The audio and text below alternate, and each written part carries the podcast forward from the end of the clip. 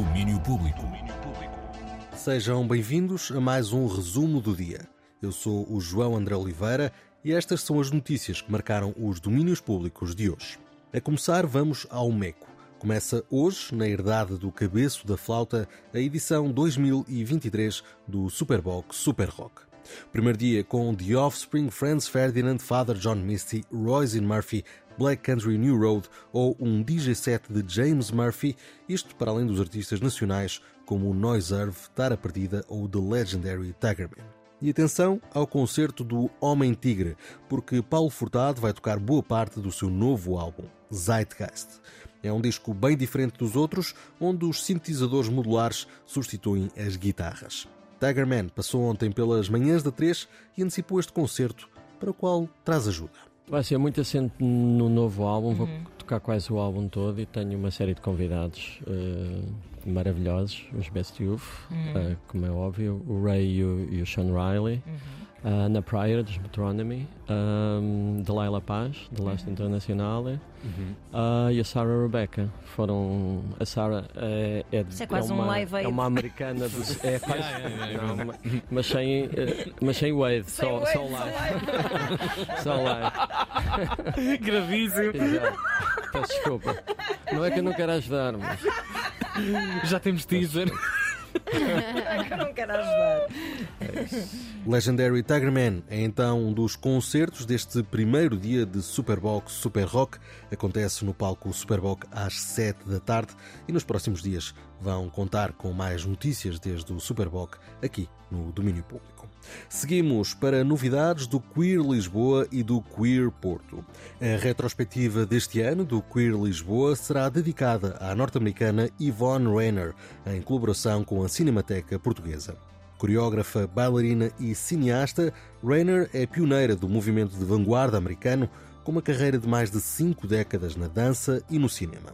Para além dos filmes realizados por Rainer, a retrospectiva integra também dois documentários sobre a sua trajetória.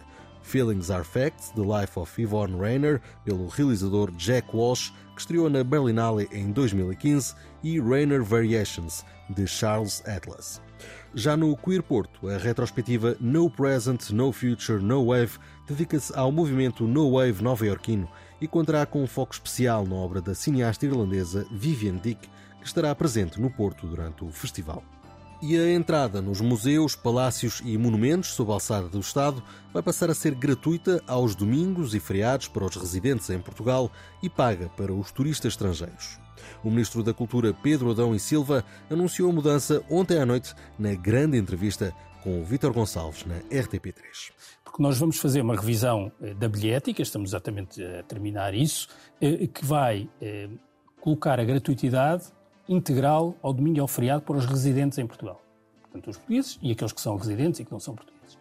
Mas os estrangeiros, os turistas, vão passar a pagar ao domingo e ao feriado. Que neste momento têm essa. Tem, a, a gratuitidade é para todos. É para todos. E vamos fazer, acompanhado de uma pequena revisão eh, da, da bilhética. A bilhética não é atualizada assim, mas é uma coisa não muito significativa. Mas isto é importante porquê? Porque 70% dos visitantes dos nossos museus são estrangeiros. são estrangeiros. E quando olhamos para os 30% eh, portugueses, só 15% é que paga bilhete inteiro. Tudo o resto tem descontos muito significativos, de 50% a 60%. Portanto, nós podemos, com este género de alteração, ter um efeito na, na receita significativo. Como, como, como sabe, grande parte dos visitantes de museus são, são estrangeiros e, e, portanto, aproveitam também a gratuitidade aos domingos claro, de manhã. Escolhe aqui os dias certos e para isso não parece que seja que faça, que faça sentido.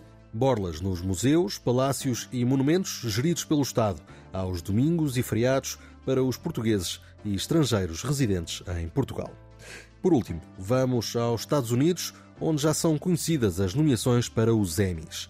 A 75ª Gala dos Prémios da Televisão está agendada para o dia 18 de setembro, numa altura bem peculiar para o setor, já que continua no ativo a greve dos guionistas e que, na verdade, não se vê um fim à vista. Apesar de tudo, os prémios estão a caminho e Succession, a série dramática da HBO, parte na liderança com 27 nomeações. The Last of Us com 24, The White Lotus com 23 e Ted Lasso com 22 nomeações são os outros destaques do anúncio. Do lado individual, Succession ocupa também um lugar de destaque, com três nomeações para melhor ator, para Brian Cox, Kieran Culkin e Jeremy Strong, e uma para melhor atriz, para Sarah Snook. É assim que terminamos este resumo do dia. Voltamos a encontrar-nos por aqui amanhã, a caminho do fim de semana. Até lá. Domínio Público.